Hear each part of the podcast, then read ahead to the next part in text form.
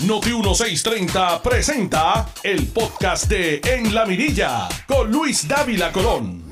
Feliz día del martes. Ya terminó San Valentín, pero vamos para un feriado puente.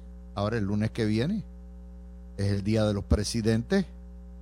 Después de eso, hasta que el inicio de la cuaresma, el día 2, que cae miércoles, día del camello, porque tiene joroba, el día de la joroba del camello, ese día es día de la ciudadanía, así que esa semana no hay puente, aunque siempre hay que se coge el puentecito y coge dos días libres a todo lo que da. Así que estamos ahí.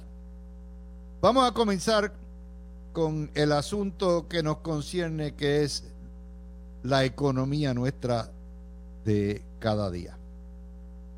Estamos ya en una etapa de la desescalada de las medidas sanitarias fuertes contra el COVID. Hoy la positividad del COVID se puso en 8.9% de un, de un 30 y pico que llegó a estar en un momento dado y las hospitalizaciones a 187. Quiere decir que en las próximas semanas el brote del Omicron habrá terminado en espera, ¿verdad? Que venga otro y ya salvo que salga otra variante mucho más violenta,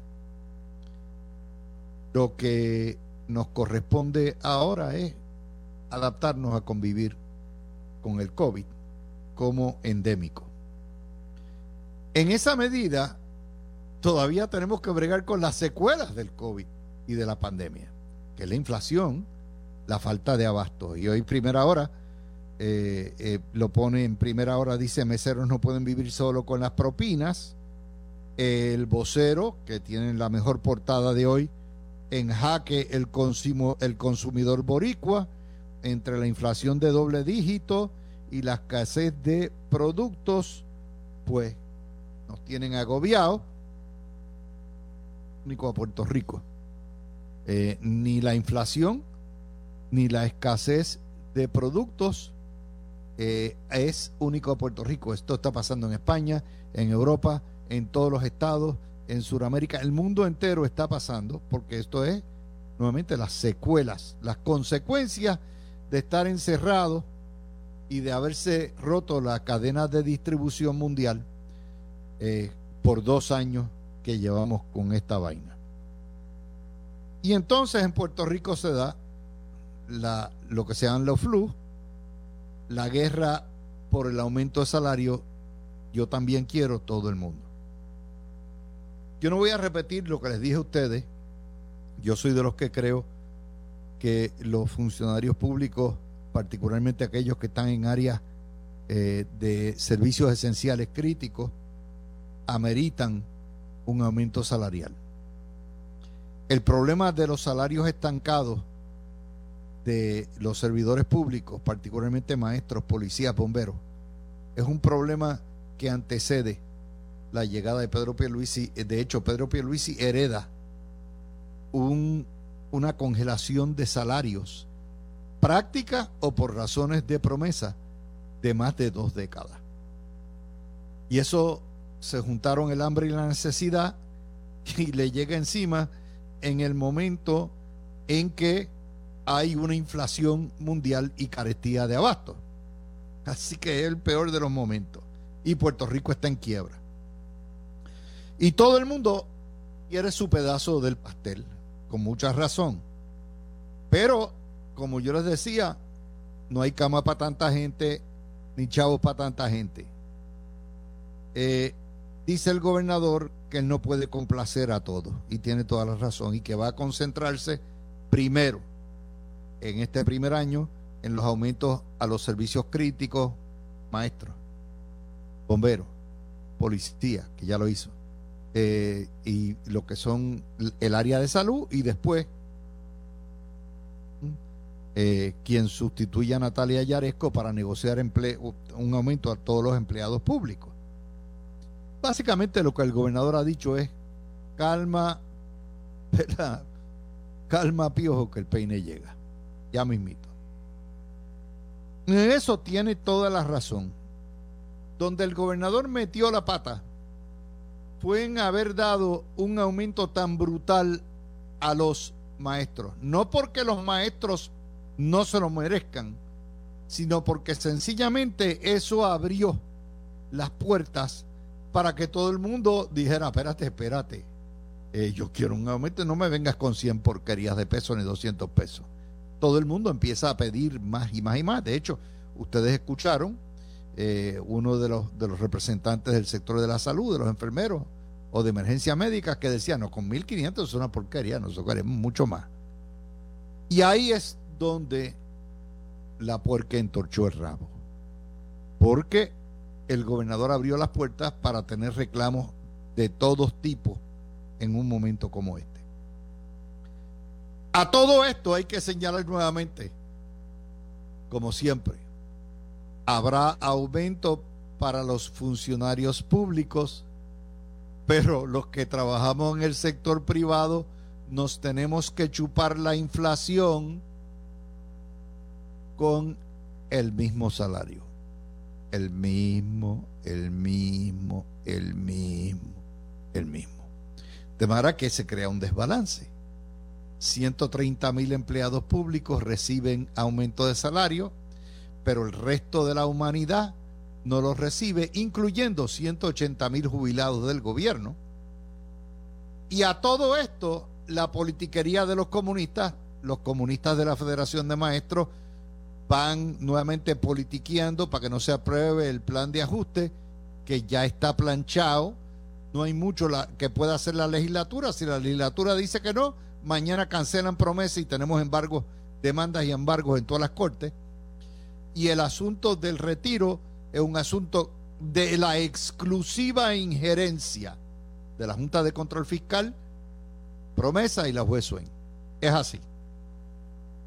Pero tras que le salvan recortes al retiro de los ya maestros jubilados, tras que le dan un aumento de mil dólares mensuales, tras que le dieron bonos el año pasado, no. Eso no basta para los comunistas porque ahí es donde empieza el problema, la politiquería. Y él ha logrado desmontar ¿verdad? Los, los primeros, eh, eh, pues, los líos en bomberos, los líos en maestros, los líos con policías, pero va a llegar un momento dado donde estas uniones van a determinar y van a politicar con aquellos que no van a recibir los aumentos de inmediato. Y eso pues ya miraremos dónde termina. Lo cierto es que la inflación, como muy bien apunta la portada del vocero, una historia, Ilianexi siempre una joya escribiendo, eh, la inflación es de dos dígitos. Coja la gasolina. La gasolina además está el doble de lo que estaba el año pasado. Coja la factura de la luz.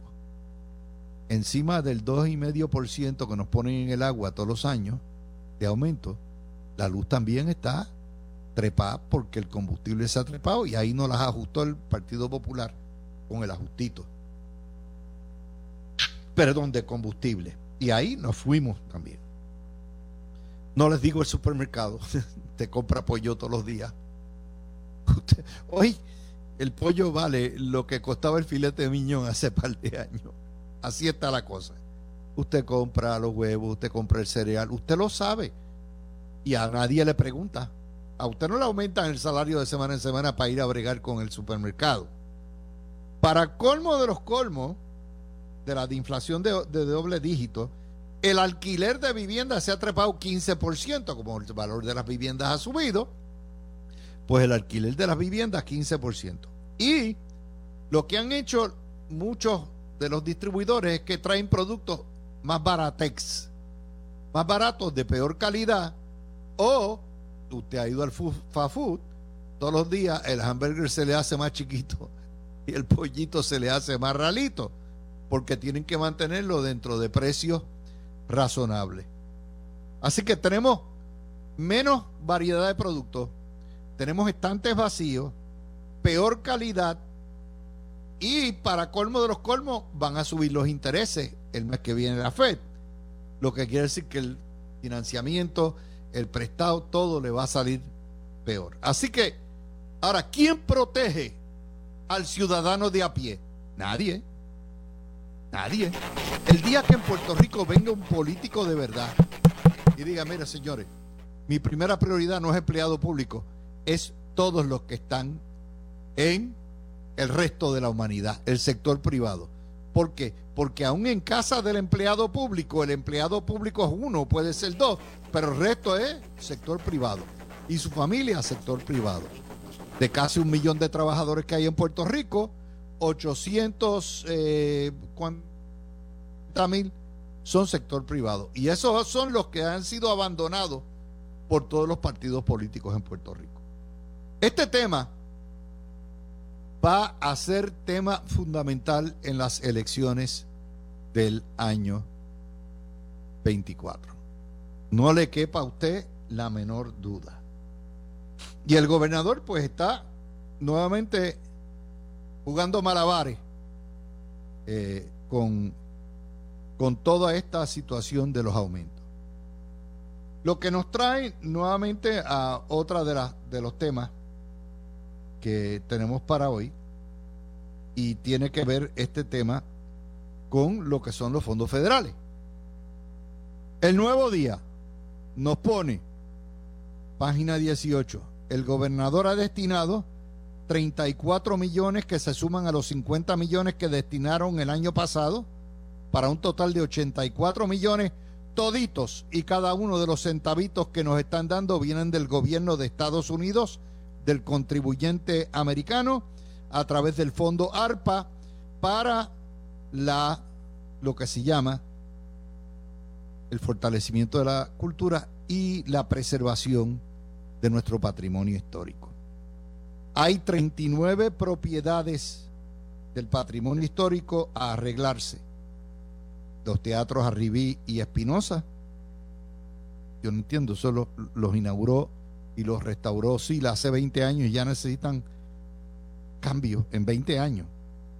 Eh, la Galería Nacional, por supuesto, donde está todas nuestras obras de arte puertorriqueño y en el convento de los dominicos, aquello está lleno de moho, está lleno de, es horrible, los aires, estamos hablando de edificios, sí, patrimoniales históricos de 500 años o 400 años, el edificio, la Escuela de Artes Plásticas, eh, lo que son el, Conservatorio de Música, el Archivo General, eh, todo esto.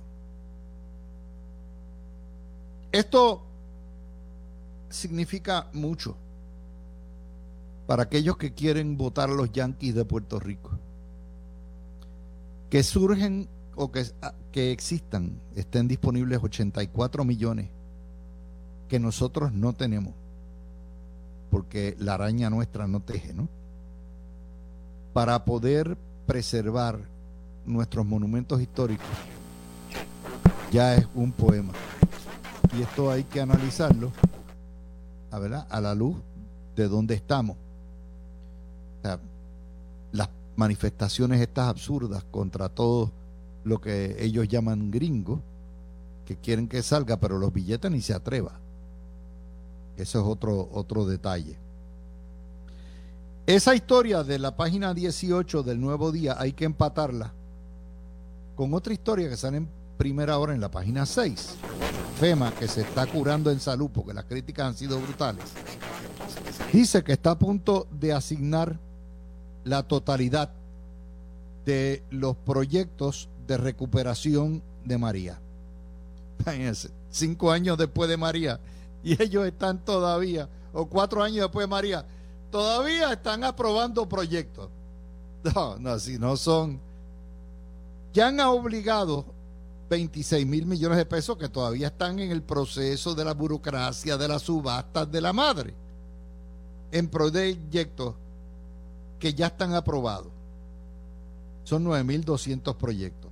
Y quedan pendientes para asignar dinero, 2.000 proyectos más de 4 mil millones de dólares.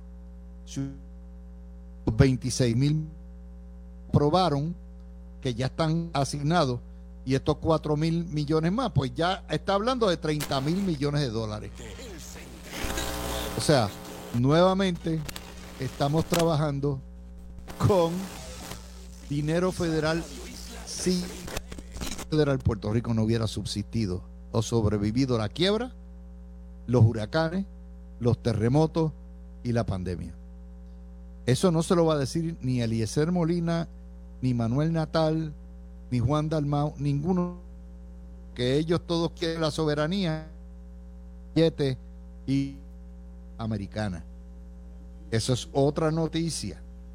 Ya que estamos con los separatistas, ahora le han caído encima a Adam Monzón, que toda la vida ha tenido este proyecto, lleva más de 20 años con el proyecto del Ecoexploratorio, que es un museo de ciencia. Y por fin se le concedió el deseo de que todos los niños en Puerto Rico tengan un museo de ciencia con un enfoque ecológico. Y se va a construir donde estaba, Pedro Rosselló había señalado unos terrenos para el Museo del Niño allí en el centro de convenciones. Y eh, pues el ecoexploratorio no solamente está en, la donde está cerca del Puerto Rico, de lo que es el live, cerca del centro de convenciones y todo esto, sino que a la misma vez ha dependido de donativos, en cierto sentido, del sector privado, incluyendo gente que tiene y empresas que tienen exención 2022, que tienen distintos, y le han caído encima la pobre hada por eso. O sea, si depende del gobierno, le caen a palo. Y si busca fondos entre los que tienen los chavos, que son los que están exentos, también le caen a palo. Mire, yo les puedo decir una cosa, si hay algo que vale del Canal 4, es Adam Monzón. Adam Monzón no se mete en política. Adam Monzón eh, eh, ha sido nuevamente un baluarte, como todos nuestros, nuestros personas que trabajan el tiempo. Todo, todo, todo, todo. Cortés y Robaina en el Canal 2. O sea, todos, todos y cada uno y que le caigan encima eso así de barato ha sido por pura politiquería. Esa es la salvajada de estos independentistas. No es Monzón solamente. Hace dos semanas le cayeron encima a Sayira, Jordán porque le puso el violín, el gesto del violín a Eliezer Molina y a León Fiscalizador, dos elementos con récord criminal que la prensa adora y que les da credibilidad instantánea. Y a quien le caen encima no es a Molina, ni al león fiscalizador, sino a Sayira Jordan. Pero es así. Así está el clima político en Puerto Rico. Y nuevamente, pues estamos eh, tocando todo eso. Los meseros tienen que sentirse complacidos. El gobernador ha dicho que va a apoyar el, o que apoya el mínimo, además de, la, eh, de las propinas para los meseros. Azores sale diciendo, no nos faltó nadie. Bueno, yo no sé, no nos faltó nadie, pero yo sé que ese juego, o por lo menos tuvo que cerrar por un tiempo, ¿verdad? El famoso restaurante de comida china ahí en Plaza Las Américas, el PF Chang, porque no teníamos cero.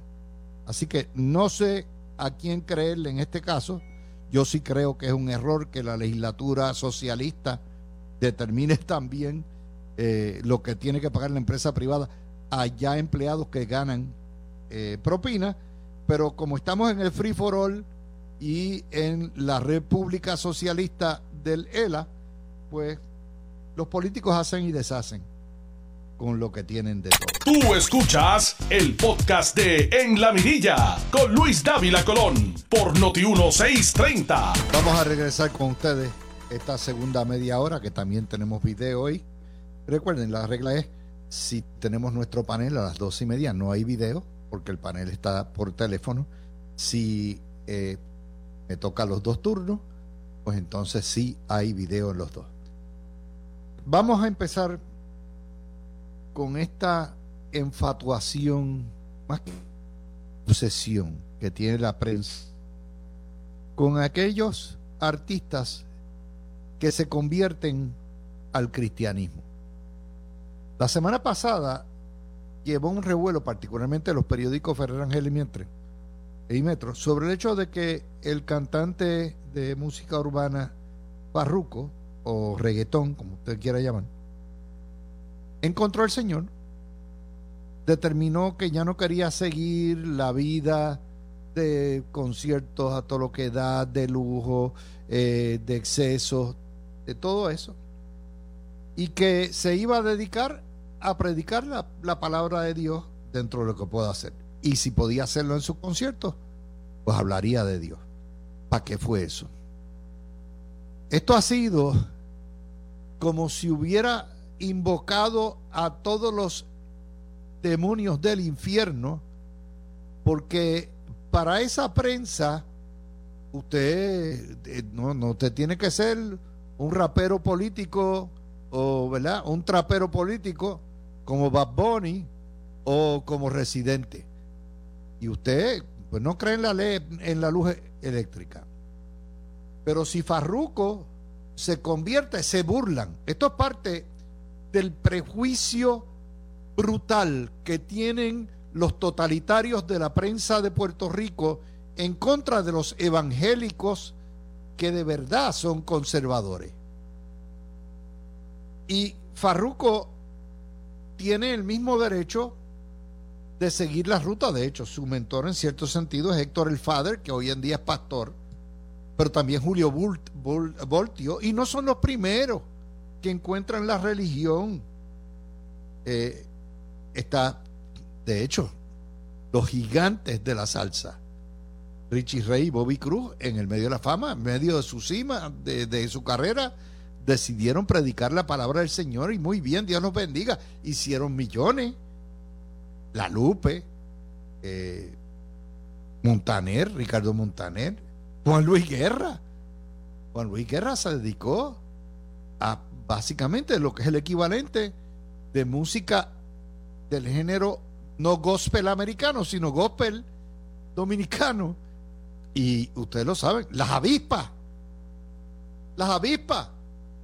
De hecho, hay excelentes exponentes de la música que exaltan valores, que son cristianos y que hacen y componen y cantan música cristiana.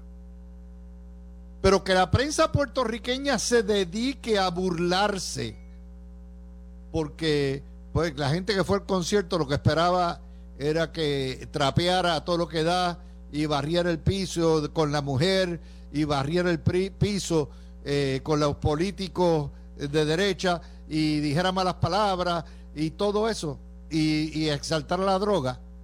Mire, yo tengo un profundo respeto por estos muchachos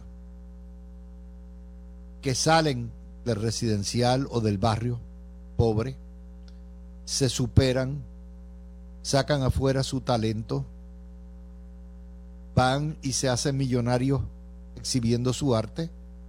Yo no soy fanático del rap, ni del trap, ni del reggaetón, pero reconozco las barreras que han tenido todos esos muchachos para superarse. Y lo han hecho y los admiro por ello. Y lo han internacionalizado pero que la gente, que la prensa puertorriqueña se burle porque encuentran al Señor o porque dan testimonio, que es lo que es. Farruco da testimonio de su fe en el medio de sus canciones y adecentó, adecenta el show. Esto es parte de lo que habla mal de la prensa puertorriqueña, de lo totalitaria, de lo que hemos estado viendo de todo esto. Esto es una prensa que es una prensa totalitaria, nazista. Entonces, como fue, le cayeron a palo. Pues hoy rectifican y ponen, celebran la conversión del rapero Farruco. En el nuevo día, página 16 y 19, y primera hora, página 14. Pero el daño está hecho. Los evangélicos saben cómo los trata la familia Ferrer a ustedes. Ustedes lo saben. Es parte de lo que el primitivismo mediático que existe en Puerto Rico. Así que ahí llegamos. Por otro lado, eh, la página 12 del Nuevo Día hoy nos informa que el juez del primera instancia, David Quiñones Portalatín, luego de haber declarado rebeldía a la parte demandada, el condominio eh, Sol y Playa, eh, siguió las recomendaciones del gobierno de Pierluisi, ordenando a tumbar, demoler la piscina, porque dos años o tres años después que se pidieron los permisos, ahora alegan que fueron ilegales y que todo lo que se hizo fue ilegal.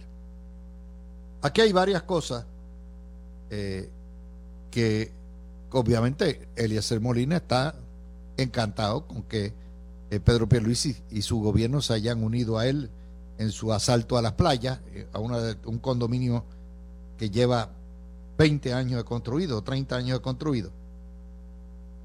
Lo que no reporta la prensa aquí es una parte que es indispensable. Ayer lo notaron, pero lo debieron haber puesto hoy. La abogada de Sol y Playa, Leonor Porrata Doria, es una veterana experta en permisología. Leonor ha ganado un montón, ha hecho una vida eh, impugnando o defendiendo eh, permisos otorgados tanto por la Junta de Planificación, la JPU o por la OCPE. Y Leonor lo que sostiene es que aquí no hay jurisdicción. Y por no haber jurisdicción sobre las partes, porque ya pasaron todos los términos, ya estaba en proceso la construcción, todo lo que hay, al no haber jurisdicción, ella le recomienda a su cliente que no comparezca. Por eso se le anota la rebeldía. No es porque se viera el caso en los méritos y se viera aquí y una parte presentada, es porque la parte demandada decidió abstenerse para no renunciar a su derecho de invocar ante la Corte de Apelaciones y posteriormente en el Supremo el derecho que, eh, el reclamo de que esto es un caso final firme inapelable y que no podían echarlo para atrás y que hay millones envueltos. Ese es el caso. Esto no es el final del caso. Este es apenas el principio. Pero más allá de lo que está en el caso, está la cuestión de que como un gobierno se espatarra cuando hay una cosa como esta cuando los comunistas van, impactan. Miren, lo que más dice es la construcción tiene un impacto ambiental significativo. 2% del terreno era protegido. 2%. Eso quiere decir que el 98% de la huella de esas facilidades retractivas no estaban en terreno protegido. Usted me quiere decir que no le puedes cortar una parte aquí, otra parte allá y decirlo, mire, este es el confín, estos son los confines, esto es el deslinde, ya está. Se los dejo ahí, porque contrario a lo que Chihichija ganó, pues muy bien por Eliezer Molina, y como les digo, por eso es que Puerto Rico está como está. Este no es el primer caso que echan para atrás. Esto empezó con el condominio Princesa del Mar en el año 2001, cuando luego de haber invertido 17 millones de dólares en la construcción de el condominio en precisamente en Punta Las Marías o cerca de Punta Las Marías, eh, Sila Calderón lo ordenó a cancelar y se perdieron 17 millones de pesos. Y de ahí para abajo la construcción no da pie con bola en Puerto Rico. Lo que era probablemente una de las industrias más fuertes en la creación de empleo infraestructura, vivienda en Puerto Rico, la mataron los populares. Y eso está ahí. Así que otro tema más. Hoy los alcaldes populares están pidiendo limitar el voto por correo y el voto ausente. Mire que lo dice el candidato a gobernador o el precandidato a gobernador Javi Hernández, presidente de la asociación. ¿Qué es lo que quieren? Quiero decir, el cuento no es largo. el Partido Popular cogió una pela en este evento. El Partido Popular llegó a tener setenta y pico por ciento de los votos en los 40. Y en esta elección apenas obtuvo el 31% de los votos. El Partido Popular en San Juan desapareció. El Partido Popular no gana la comisaría desde que desde el 2004. Desde el 2004. Desde el 2000 fue la última vez. El último comisionado electoral que tuvo el Partido Popular se llamó Aníbal Acevedo Vila. El Partido Popular es un pájaro no en peligro de extinción, un pájaro en proceso de descomposición y extinción. Pero en la última elección particularmente, el Partido Popular cogió enormes erosiones en distritos representativos donde tradicionalmente dominaba, o sea, banderas rojo a todo lo que da. Y por eso en el Senado depende de la minoría y en la Cámara no es al otro lado lo que tienen. Y hay alcaldes que ven lo que viene. Los alcaldes populares saben que con Taxtito, con Baby Dalmau, con toda esta trulla de llorones, no van para ningún sitio. Y que ellos lo que pretenden es retener ¿Cómo hacen eso? Limitando el, eh, esta, déjame decirle, limitando el voto y el acceso al voto. Esto es lo que se llama, lo que le llaman en Estados Unidos, supresión de voto. Es increíble que hoy ningún PNP haya pitado foul con esto. Es supresión de voto. Esto es totalitario. En la elección del 20 vamos a empezar, de 2.3 millones de electores inscritos, apenas fueron a votar 1.3 millones. Pero aparte de eso, hubo una abstención masiva de casi 30 puntos. ¿Por qué? Por el COVID. Por dos razones principales. Por el COVID y por el envejecimiento de la población. A mayor edad tú tengas y entras en los años de la ancianidad, menos disponibilidad o facilidad tú tienes de ir a votar físicamente a un colegio. Por lo tanto, la flexibilización que se hizo en la reforma electoral del PNP de ampliar el voto ausente, ampliar el voto adelantado y en particular el voto por correo, permitió que cientos de miles de electores votaran sin necesidad de exponerse al contagio del COVID yendo a los colegios. Y eso le molesta a estos títeres. Por lo tanto, quieren hacer como siempre la trampa. Y se lo fueron a plantear a Edwin Mundo. Y Edwin Mundo le dijo, ¿Are you crazy, man? ¿Are you really goddamn crazy? Ni loco. ¿Por qué? Porque hay un segmento de los mayores mayoritarios que salvó a Puerto Rico y a San Juan de entrar en manos separatistas. Fueron los viejos los que salvaron.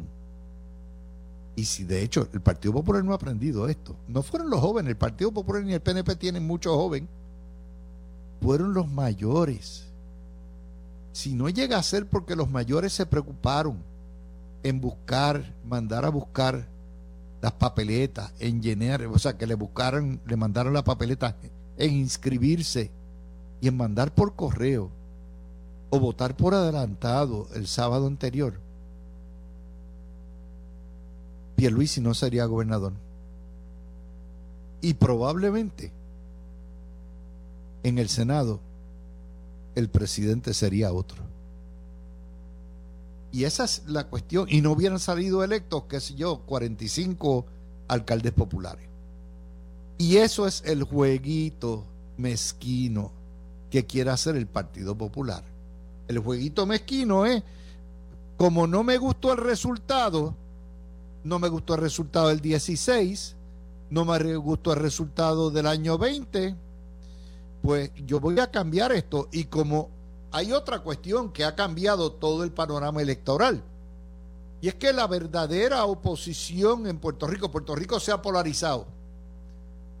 Y en términos, en la polarización provoca el surgimiento de esta ola comunista que es fuerte no solamente porque obtuvieron el 28% de los votos combinado entre el PIB y, Victoria Ciudadana, sino porque también la prensa les da un poder que electoralmente no tienen y los carga todo el tiempo.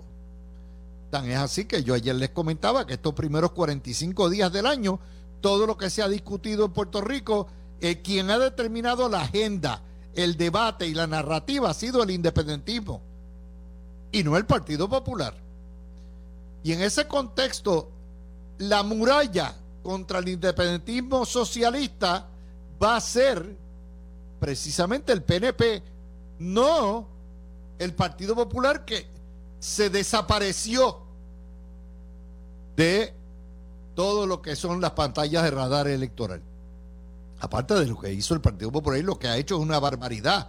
Obstruccionismo, brutalidades, o sea, corrupción, todo lo que el Partido Popular no es oferta. ¿Y qué pasa? Y ahí es donde empatamos. ¿Dónde van a ir? Porque en una independencia, en un socialismo, los que van a quedar fastidiados son los viejos, cuando que tienen los fondos federales, cuando no haya dinero, cuando los viejos son los viejos que se tengan que quedar en Puerto Rico, porque va a haber un montón que los que viven en Estados Unidos se los llevan, son los viejos. Por lo tanto, esa generación de viejos que constituye el 25% del electorado para el año 24, y si usted suma los de 55 para arriba, el 40% del electorado, esos son el muro de contención y esos son los que y votarían PNP para tratar de evitar que un Juan Dalmau o un Manuel Natal o un Eliezer Molina sean los gobernadores. Y eso lo saben los alcaldes populares. Y como lo saben los alcaldes populares, la manera de salvarse ellos mismos, porque en este caso la salvación es individual, es, ajá, eh, mira, Tatito, nos van a pasar por la piedra, tienes que aprobar Roche un proyecto. Lo que pasa es, un proyecto, un nuevo código electoral.